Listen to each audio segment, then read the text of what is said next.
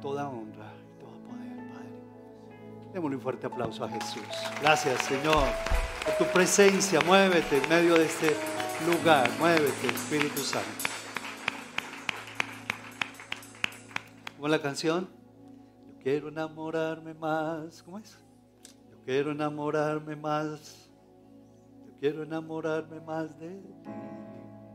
Ya está bien. Es hermoso cuando realmente el Espíritu Santo nos pone en nuestro corazón interceder por alguien, aunque sea fuera de nuestro círculo familiar, de nuestra familia extendida. Es importantísimo que el Espíritu Santo realmente toque cada corazón.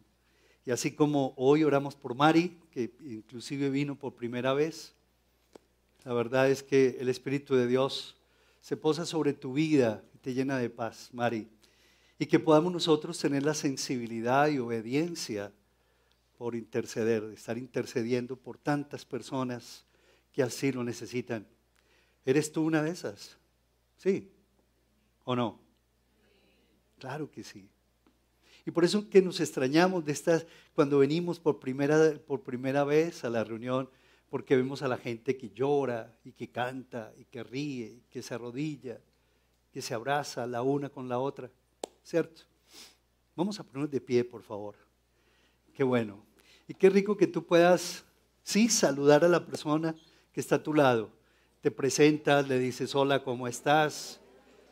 Quiero desearte una tarde llena de la bendición del Señor. Eso, saludémonos, por favor, en el amor de Jesús. Que sea el amor del Señor reinando cada vida. Que Dios los bendiga. Bienvenidos sean ustedes que nos acompañan por primera vez, sean bienvenidos todos.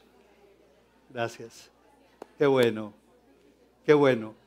Tomar la iniciativa es importante. Los que tomaron la iniciativa, gracias, porque salieron de su lugar y están rompiendo esas estructuras y realmente estamos saliendo al encuentro de personas nuevas. Dios los bendiga. Muchas gracias. Demos un fuerte aplauso a nuestro invitado especial, que es el Señor. Él es el invitado especial en esta tarde. Muy bien, vamos a encender nuestro cronómetro.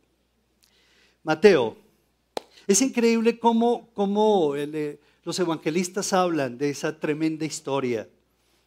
Yo no sé cómo, cómo creen ustedes que se sintió el apóstol Pedro cuando el gallo cantó la tercera vez. ¿Cómo creen ustedes? ¿Saben de qué estoy hablando, cierto? ¿Cómo creen que se sintió eh, Pedro? ¿Ah? Se sintió muy triste. ¿Qué más se sintió? ¿Ah? Avergonzado, desilusionado, también frustrado se sintió el apóstol Pablo, el Pedro. Wow. Yo que me jacté, disque de seguir a Jesús sin avergonzarme, yo que me jactaba, que creía en mí mismo, yo que me vanagloriaba que todos se iban a avergonzar del Señor, menos yo, yo. avergonzarme del Señor, no, jamás, nunca. Yo no tengo ese carácter tan flojo y tan débil. Pero tenemos que tener mucho cuidado con lo que hablamos, ¿no les parece? Y este hombre, la verdad, es que le llegó su día. Su día. Y dice la escritura que lo negó no una, sino que dos tres veces y cuando ese gallo cantó, yo me imagino que quería despescuezar a ese bendito gallo. ¿Sí o no? Quería taparle ese pico. ¿Cómo así? Un gallo. Pero si el Señor me lo había anunciado, pero si Jesús, de quien estaba yo tan seguro, no, no, no. Dice el Evangelio de Mateo dice que él se puso a llorar amargamente. Fue un lloro profundo, fue un lloro muy amargo. Estaba cerca de Jesús. Y um, como decimos, emperró a llorar, pero tremendo. Fueron días muy, muy difíciles para el apóstol Pedro. Pero ¿por qué lo negó? ¿Ustedes qué han pensado? ¿Qué creen? ¿Por qué lo negó?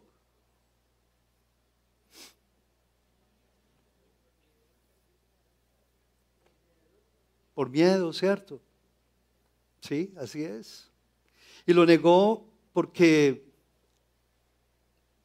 también en aquel entonces, como ahora, había mucha presión social. Mucha presión social.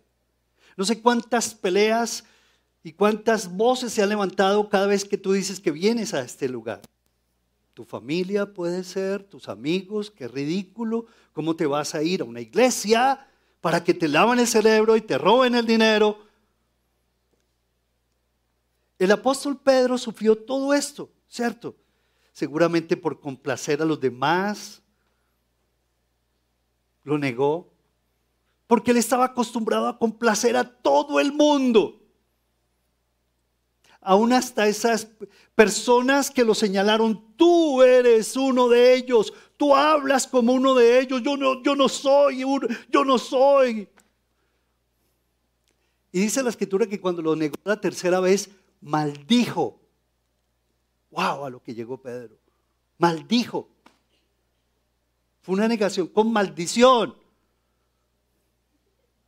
Por presión social, por el que dirán, por el libreto social, porque muchos de nosotros estamos acostumbrados a eso, ojo con eso, ¿cierto? No me vengas con esas cuentas de que, con esas eh, noticias de que te estás metiendo en una iglesia. Por codependencia, porque el apóstol Pedro también era codependiente, no era capaz de pensar, de hacer, de sentir por sí mismo viejo y todo, pero seguía dependiendo de los demás, seguía dependiendo del que dirán. Y eso es algo que se nos puede pegar también a nosotros. Si no nos liberamos del que dirán, de esa presión social, de esa terrible codependencia. No sé cuántos de ustedes han batallado contra, contra esas fuerzas. ¿Algunos de ustedes? Yo sí he batallado contra esas fuerzas. ¡Wow! Claro que sí. Claro que sí. Porque cuando tú agrandas al hombre, ¿qué te, qué te ocurre? No, los escucho, por favor, un poquito. Sí, así es. Y cuando sigo agrandando y agrandando al hombre y agrandando. Algún día, el pastor de aquella época, hace muchos años, no les voy a decir cuántos años porque no me creen, hace muchos años, mi líder me, dijo, Pablo, Tú sabes que todos los de esta célula ya han dado testimonio público. El próximo eres tú. Por favor, para que prepares el testimonio. Yo, mm, dar testimonio delante de las personas. Y entonces yo como que mm, me hice el tonto no una, no dos, sino que tres veces. Y yo como que no lo preparé mi testimonio. Y yo la verdad es que algo entró de mí como que, que se oponía. Ay, yo no lo quiero dar. Pero no identificaba cuál era el miedo. Yo tenía mi testimonio, por supuesto, porque Jesús, habían sido tres meses después de haber recibido a Jesús y luego de tres meses yo estaba radiante de gozo, de alegría, la transformación en mi vida. La, la Biblia la leía todos los días hasta tres y cuatro de la mañana. Era impresionante en ese primer amor. Y la verdad es que como que yo decía, pero ¿qué es lo que me pasa? Porque no quiero dar este testimonio. Y de pronto fue que uno de esos días la, reunión estaba recontra llena de gente y, ah, y él estaba dirigiendo la reunión. Y de pronto fue que comenzó a hablar de alguien que iba a dar un testimonio especial, un estudiante de arquitectura, no sé qué, y no sé qué, y no sé qué, y no sé qué. Y esta tarde está con nosotros Pablo Cano, que nos va a contar su testimonio. Y yo, ¡oh! ¿Cómo? ¿Cómo se sentirían ustedes, cierto? En mi caso. ¿Cierto? Yo me sentí muy mal, yo me sentía, ¿cierto? Yo di mi testimonio, no sé cómo, cómo salieron las cosas, le estoy franco. No, Dios, Dios se glorificó, por supuesto. Pero entendí en medio de que yo hablaba, de que yo contaba mi testimonio, entendí algo. Y era que yo le temía al hombre de una manera muy equivocada. Le temía al hombre. Le temía al hombre. Tenía al hombre por allá arriba, arriba, arriba, arriba. Lo que, lo que el hombre, lo que diga, lo que piense, lo que haga el hombre, eso es lo más importante. Aún todavía lo tenía muy grande al hombre. Allí fue donde entendí que yo tenía que ser sano, que tenía que bajar al hombre de ese pedestal que tenía que cortar con tantos prejuicios y con tantos miedos. Ahí fue donde entendí de que debía pasar por un proceso. Pensé, porque sentí cosas feas.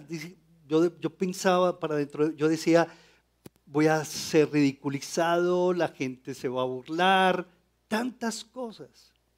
Y no era para tanto.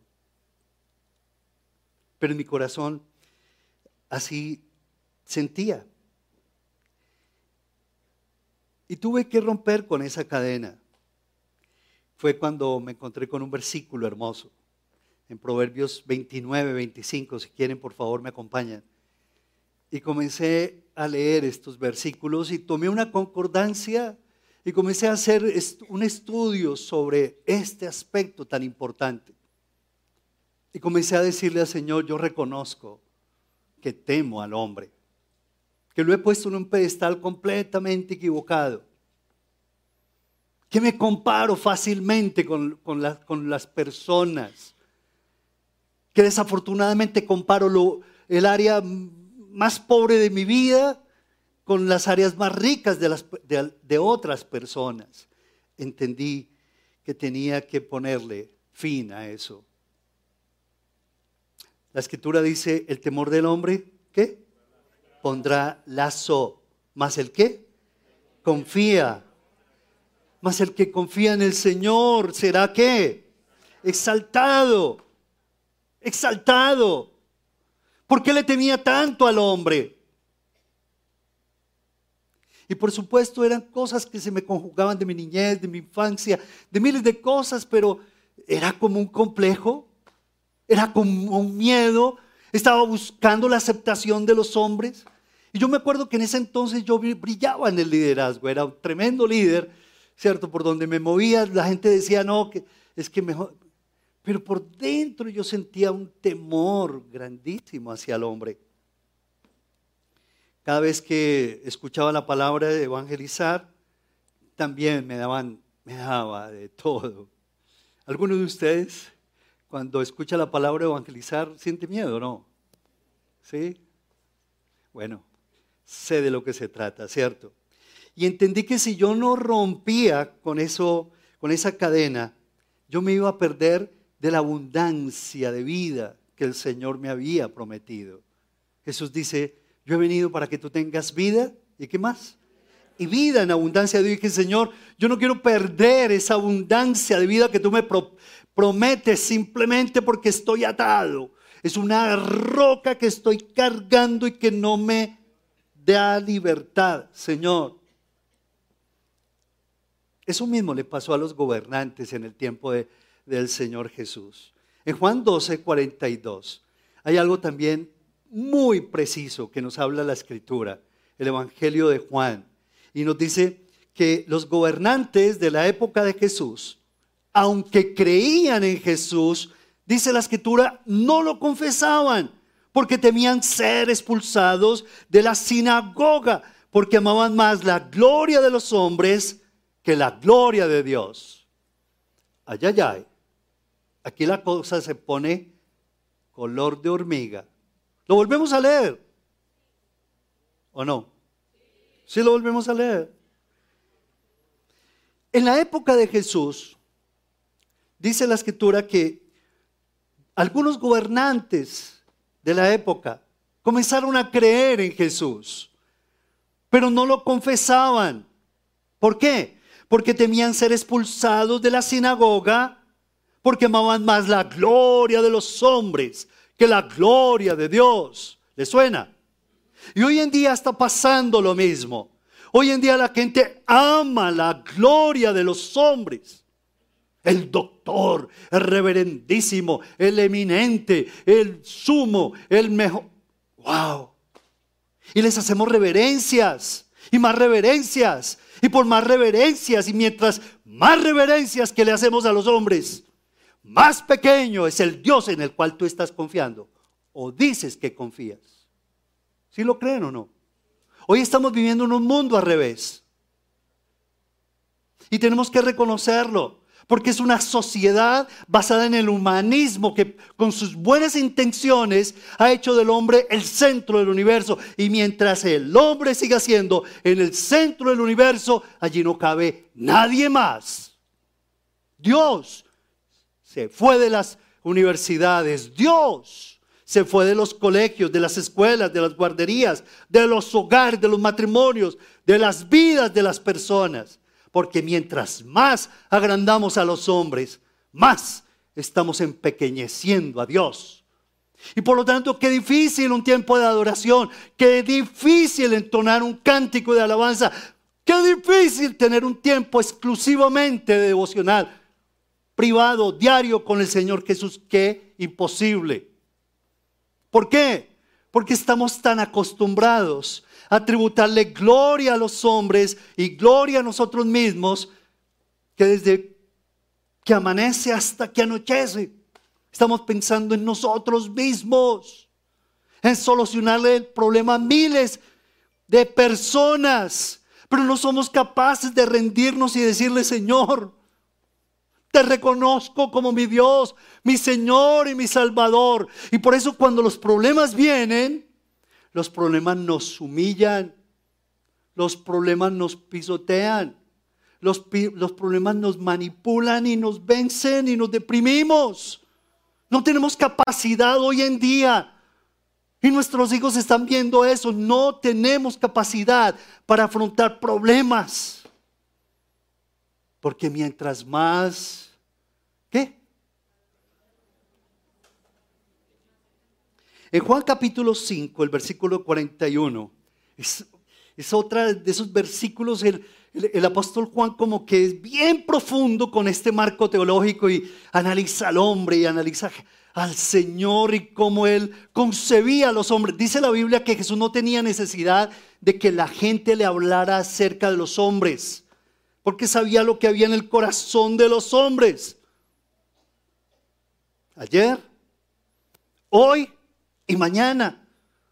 Y dice la escritura, gloria de los hombres no recibo, mas yo os conozco, que no tenéis amor de Dios en vosotros. Yo he venido en nombre de mi Padre y no me recibís.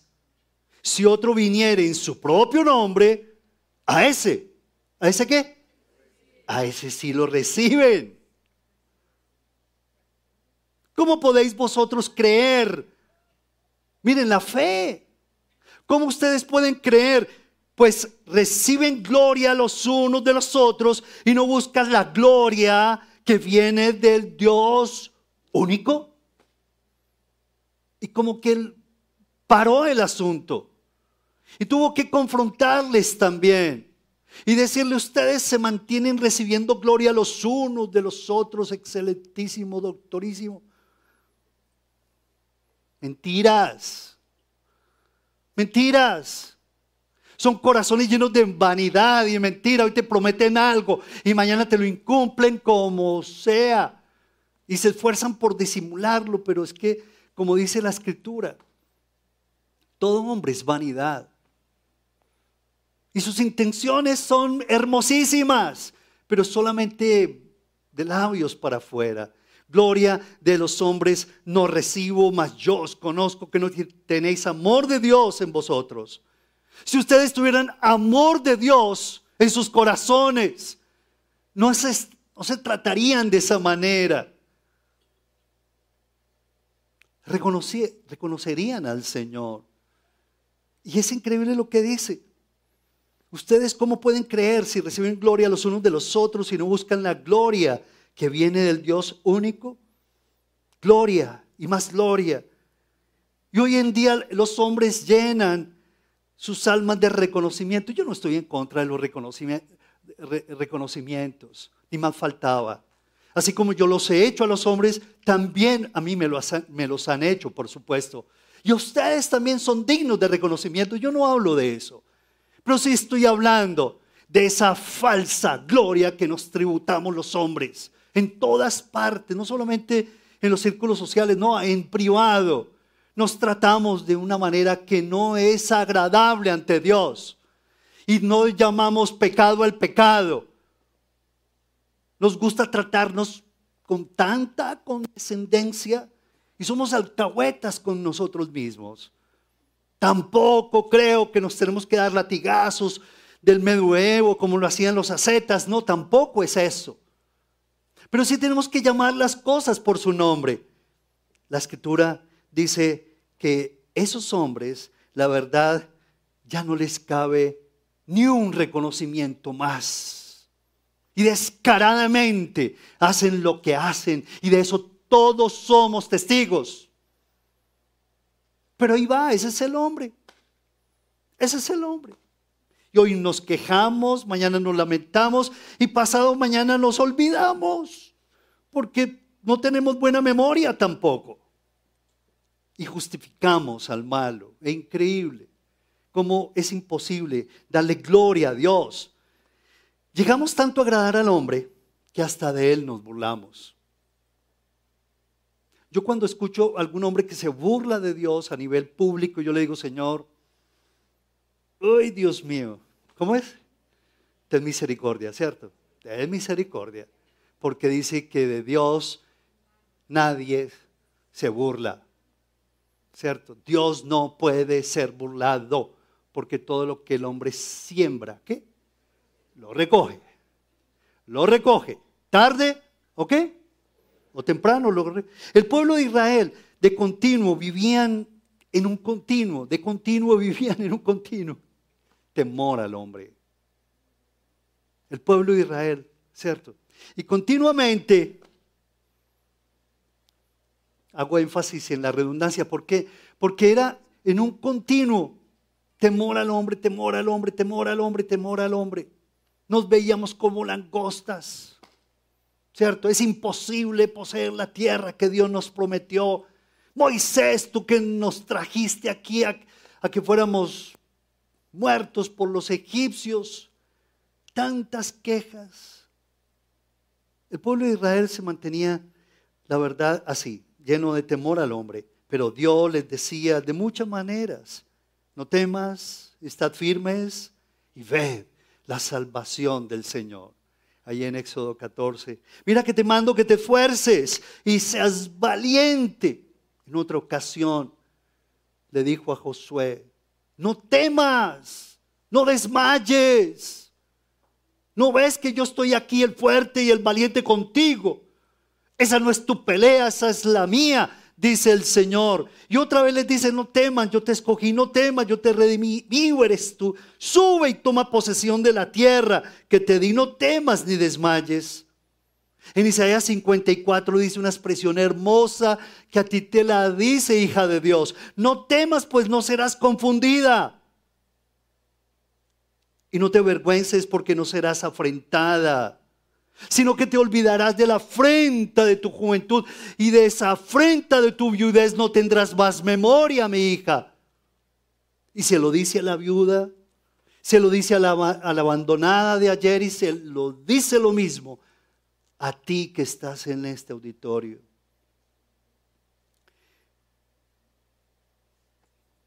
En otras palabras, el Señor como que, y la Biblia nos lo ratifica, somos propensos al miedo, al hombre. Somos propensos al temor al hombre. Ahora, el temor a Dios es respeto profundo, mas no terror. La Biblia dice, en, Proverbios 29, 25 dice, el temor al hombre pone lazo. La escritura dice, El principio de la sabiduría es aborrecer el mal. El temor al hombre, a Dios, perdón, es aborrecer el mal. Muchos de nosotros tenemos que ir aterrizando, porque el, el temor de Dios que nos habla la escritura no es terror, miedo, pánico de esos malos, de esos, ¿cómo, cómo, decimos? ¿Choquis? No, no es ese terror, es respeto profundo. Estás en, ¿en qué? En tierra del Señor. Quita el calzado de los pies. ¡Wow! Hay un profundo respeto.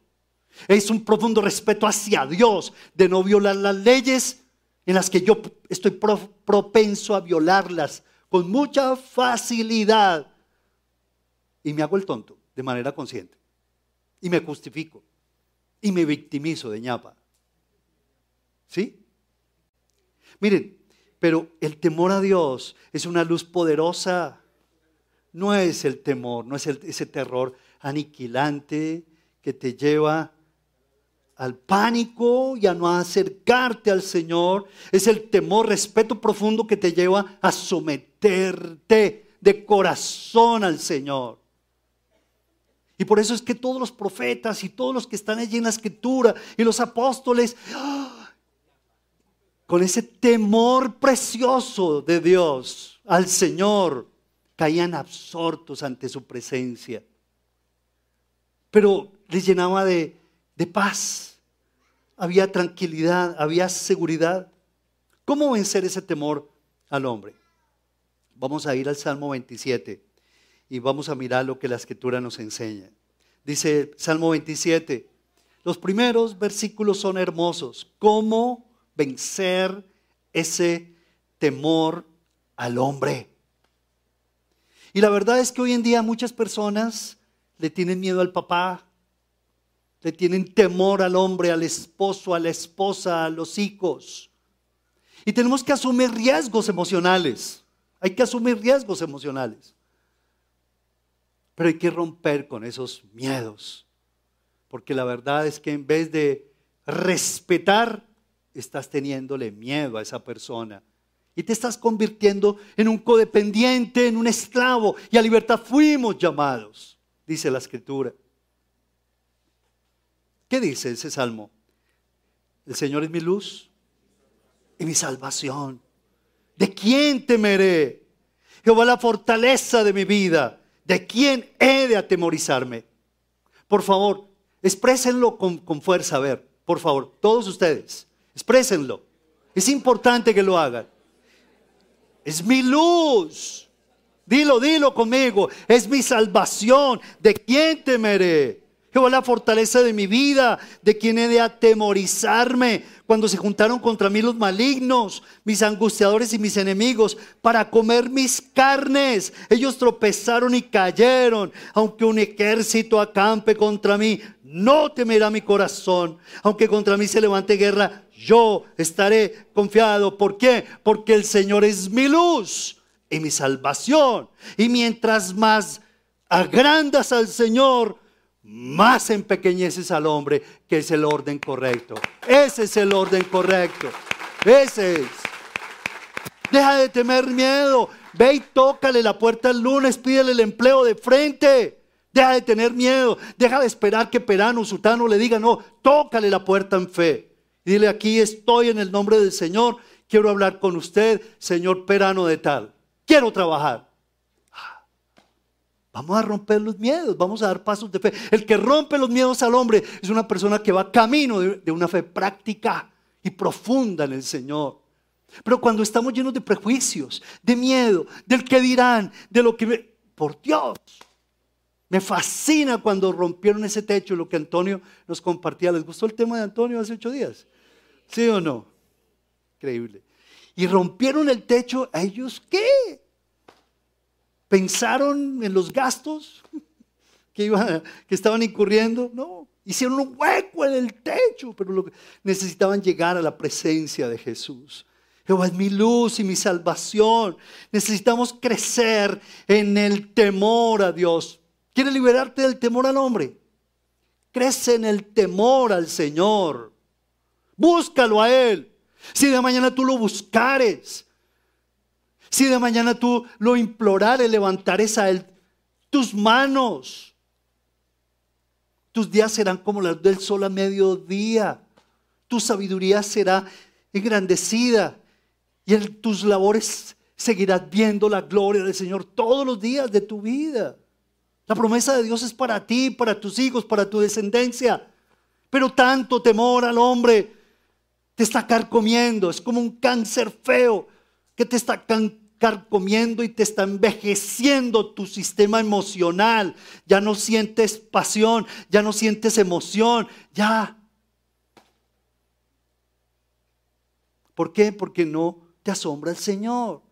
Lo que te asombra es el hombre. Y estás buscando la última Coca-Cola en el desierto. Y sí es maravilloso lo que el hombre se inventa y a dónde ha llegado y dónde seguirá yendo. Pero eso no es nuevo, está en la escritura. Lo que tú tienes que hacer es crecer en el temor al Señor. El Señor es mi luz y mi salvación.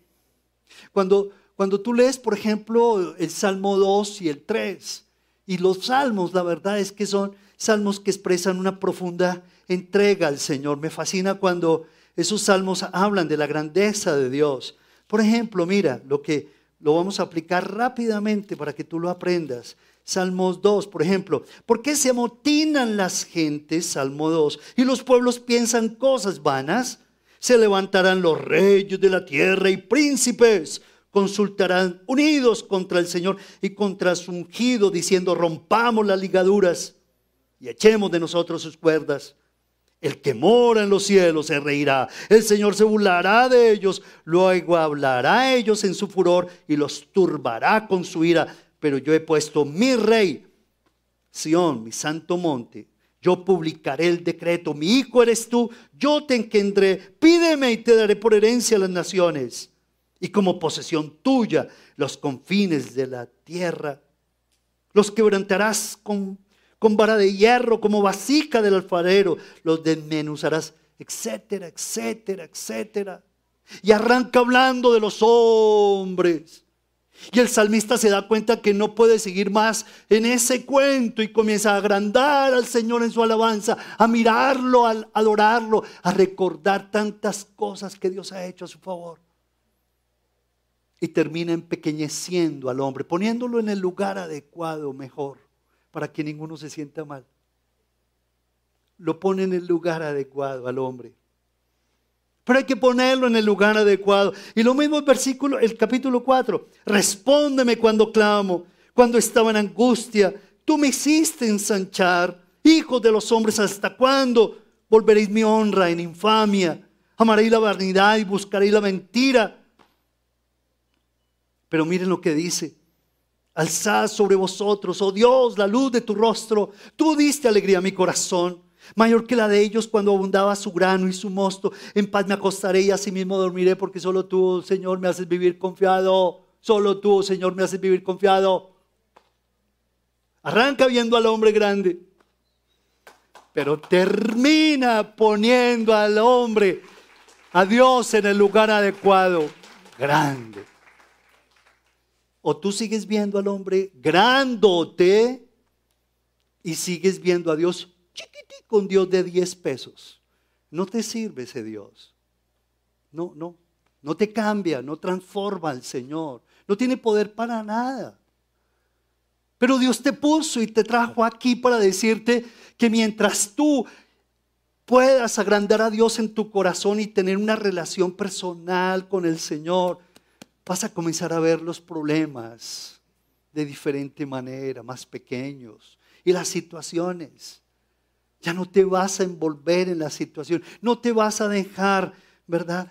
Qué, precioso el Señor.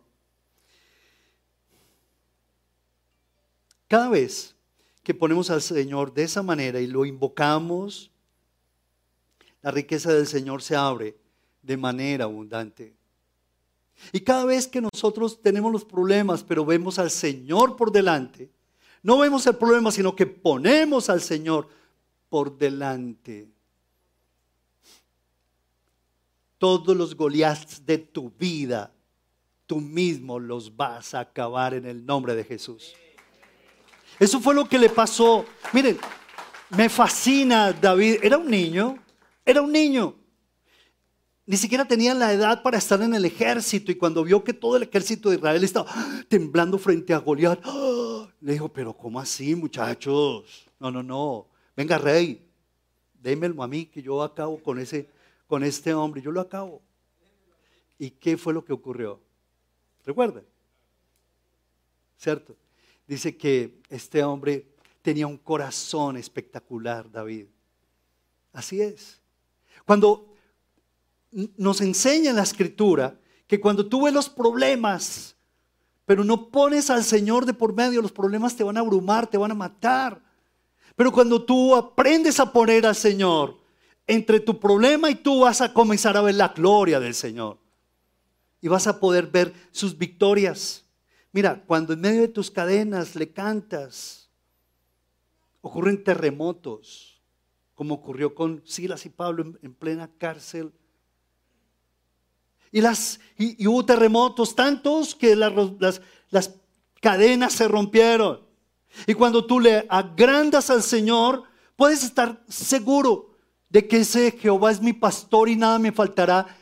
se va a agrandar tanto en tu alma y en tu corazón que va a despertar una fe genuina y nueva en donde tú vas a ver la gloria de Dios en medio de tus batallas. Pero tienes que aprenderlo a hacer. ¿Ustedes recuerdan de lo que le pasó a Esteban? ¿Quién fue Esteban? ¿El primer mártir? ¿Recuerdan? El mártir.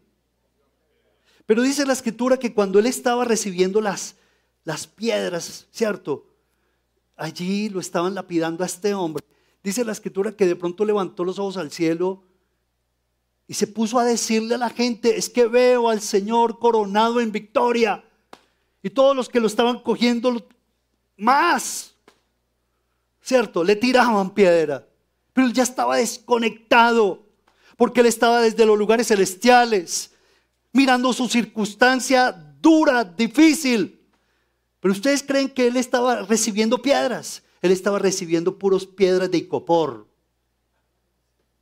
¿Sí? No me miren raro. Seguro, eran físicas las piedras, claro que sí. Pero, y su cuerpo estaba súper maltratado porque él murió, así lapidado. Pero allá en su espíritu como que él ya se había desconectado. No sé si me logro. Estaba desconectado. Estaba viendo al Señor coronado, grande, todopoderoso. Y por eso es que con más rabia le tiraban piedra. Y seguramente que su cuerpo estaba ensangrentado. Pero era más el gozo, la alegría, la paz de ver al Señor coronado en victoria que todas las piedras encima de su cuerpo causándole dolor. Porque cuando tú agrandas al Señor, las piedras se te convierten en piedras de copor. Es medio raro, ¿sí? ¿No salió la frase bien o qué? Sí. Y yo me puse a pensar en todo eso. María, la madre de Jesús, es increíble. Bendice alma mía al Señor, el magnificaré ser, engrandece mi alma al Señor y mi espíritu se regocija en Dios mi Salvador, porque ha visto la, la bajeza de la sierva, hablando María, acerca del privilegio de ser, me llamarán bienaventurada todas las generaciones y Jesús allí en su vientre. Y mientras más agrandaba al Señor, más pequeñita veía su circunstancia. ¿Y cuál era la circunstancia de María? Agradable. No era una circunstancia agradable. Casi la pelan. Casi la pelan. A punta de piedra. Pero esa mujer tenía un corazón para el Señor espectacular. Engrandece mi alma al Señor. Y mientras más ella elevaba su alabanza y su adoración al Señor, allí Jesús ¡Wow! ¡Qué maternidad tan hermosa! Y ella no estaba que no tenía lugar, que no la atendían, que el que dirán, que la clase religiosa, que está embarazada, que José se me va, me van a pillar embarazada y no es de José, es del Espíritu Santo. Espíritu Santo, ve con ese cuento a otra parte. Increíble, pero era una mujer que, que le cantaba y le bendecía al Señor. Quiero terminar con algo hermoso porque es, un tema bien precioso, créanlo. Miren lo que dice la escritura. ¿Cómo puedes tú agrandar al Señor? Tú lo agrandas al Señor cuando tú haces lo que hizo Josafat. Hace ocho días, hace quince días hablamos de Josafat, ¿recuerdan? Josafat lo que hizo en plena guerra fue clamarle al Señor, orar, ayunarle al Señor. Dice, todo un rey con poder. Pero él decía, Señor, yo no sé qué hacer. Y se puso a orar, se puso a ayunar. A propósito, le, seguimos invitando para nuestros ayunos de todos los lunes, doce y media, una y media. Y se puso este hombre a buscar al Señor. Y el Señor lo único que le dijo fue, nada, está quieto, tranquilo, vas a ver la gloria de Dios. Y se pusieron a cantar y se pusieron a alabar al Señor y comenzó a ver que la pelea era de Dios y comenzaron los enemigos a pelearse entre sí mismos y no quedó ni uno parado. Todos se murieron. Y Dios respaldó a Josafat. Gloria a Dios por eso. Y Dios te quiere respaldar a ti. Porque las peleas no son tuyas, son de Dios. Pero necesitamos confiar al Señor. Este tema es un tema que realmente a mí por lo menos es de los temas más importantes. Y lo vamos a aplicar ya en este momento, ¿les parece? Vamos a ponernos de pie. Vamos a ponernos de pie y vamos a aplicarlo. Tú mismo vas a decirle al Espíritu Santo, ¿por qué me es tan difícil adorarte, cantarte una canción? ¿De, quién me da pena? Seguramente en esta feria de las flores están hermosísimas. ¿Vieron los carros esta mañana? Muy bonito, ¿cierto? La verdad es que el hombre ha hecho cosas maravillosas y tenemos que aplaudirlo, por supuesto. Pero en todos esos reconocimientos nos da pena aplaudir a Dios. Dice la Biblia, cuando veo los cielos, obra de tus dedos, la luna y las estrellas que tú formaste. Digo que es el hombre, Señor, para que lo hayas puesto como Señor de todo eso, Padre. Señor, yo lo único que quiero es verte cada día más grande y más grande y tener argumentos para adorarte y, engrandecerte, Señor, para que los miedos se me desvanezcan, para que mis enemigos se me desvanezcan, para que todo lo que yo le he dado poder, todos los prejuicios que les he dado, se mueran en el nombre de Jesús y yo pueda ser libre de tanto prejuicio, de tanta egoísmo. Miren, el tiempo de alabanza y de adoración es muy importante, no se lo pierdan. Y tú cuando estés a solas, dice la escritura, cierra tu puerta. Y allí vas a conversar con tu Padre Celestial. Y tu Padre que ve en lo secreto, te ve en lo secreto, te va a recompensar en público. Por eso es que la eficacia de una persona pública, en público, viene como consecuencia de su eficacia, de su secreto con Dios. Tú y yo no podemos escindir esos dos aspectos. Tu eficacia en tu vida pública viene como consecuencia de tu vida privada con Dios, de tu estar con Dios. Tus mejores negocios, tus mejores empresas, tus mejores esfuerzos se van a hacer cuando tú estés allí metiéndote en tu aposento, cierra tras ti las puertas e inclínate ante el Señor. Y reconócelo como tu Dios, como tu Rey y como tu Salvador. Y si no te salen palabras, tómalas, los salmos, y recítalos en voz alta y decláralos. Y así vas a aprender a adorarlo, a bendecirlo con, eso, con ese lenguaje. Y muy pronto vas a terminar limpiando tu corazón y tu alma de tanto miedo al hombre. ¿Te gustaría o no? Tanta racionalidad,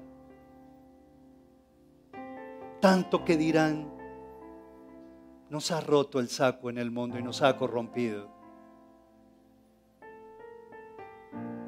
Este próximo martes hay una persona que, que se retiró de su trabajo, ya se le cumplieron sus años en, su empresa, súper empresa, y se le ocurrió invitar a todos sus amigos, como 120 personas, el martes. Y va a estar aquí con todos sus colegas y el presidente de la empresa y, y los va a traer. Ella me decía, ¿yo qué más puedo hacer?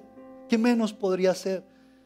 Sino compartirle a toda mi gente que todos estos años de trabajo que ellos han reconocido, porque me he propuesto que el nombre de Jesús brille en mi vida y quiero en esa noche darles testimonio a ellos. ¿Si van a orar por ella o no? Se lo encargo, se los encargo. La vida es para darle la gloria al Señor. La vida no es para atesorar dinero, la vida no es para correr de aquí para allá agradándole a la gente. La vida es para que tú le des la gloria a Dios. Allí donde tú estás, dile, Señor, yo quiero darte la gloria. Quiero darte la gloria, Padre. Yo quiero, Señor, que tú vayas delante de mí, Señor. Yo quiero que como dice tu palabra, verte coronado en majestad, Señor. Porque quiero ver los problemas desde tu perspectiva coronado, verte en majestad. Porque quiero ver la enfermedad, la tribulación y la angustia desde tu perspectiva, Jesús. Y por eso es que no crezco en fe, Señor. Aún porque le temo al hombre y a las circunstancias. Me inclino ante el Dios dinero, el Dios mamón. Porque creo que el día de mañana, ¿quién me va a sostener? Pero Señor, yo quiero verte coronado todos los días. Enséñame a verte coronado en majestad, Señor. Enséñame a agrandarte, Señor de la gloria. Enséñame a ver tu riqueza de que todo el oro y que toda la plata te pertenecen a ti, Señor, no es al hombre. Tú eres el dueño del oro y de la plata, Señor.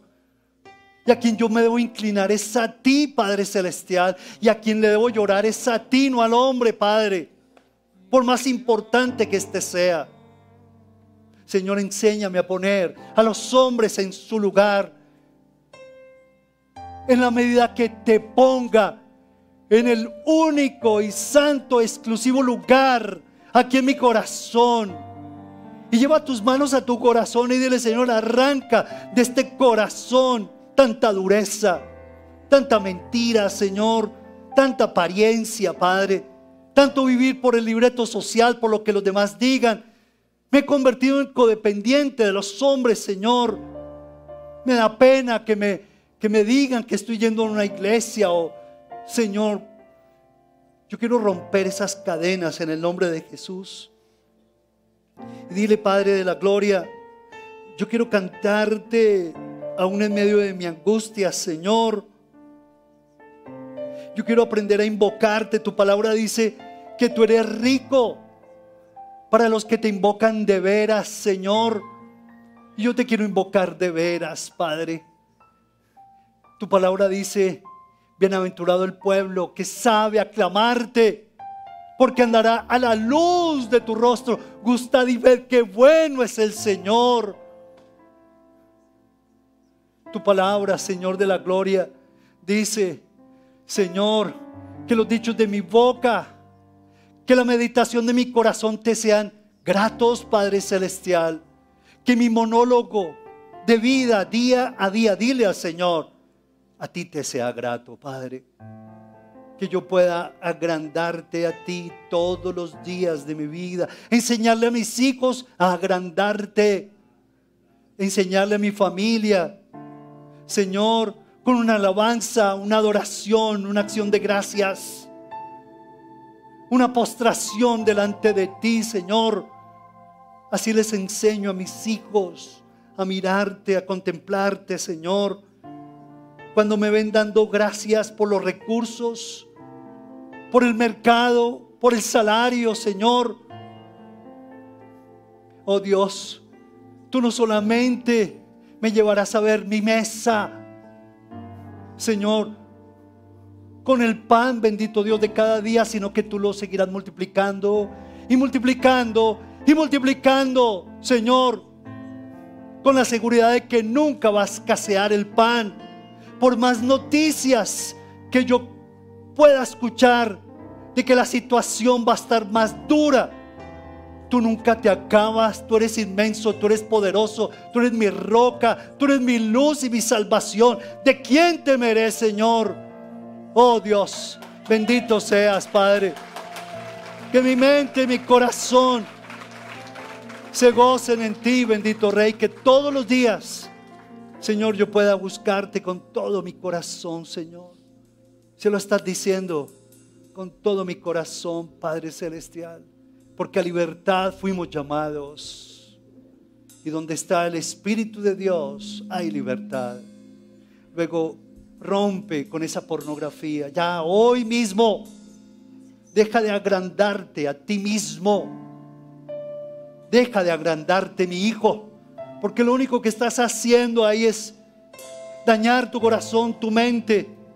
Y cada vez que lo haces, me vas a empequeñecer en tu corazón.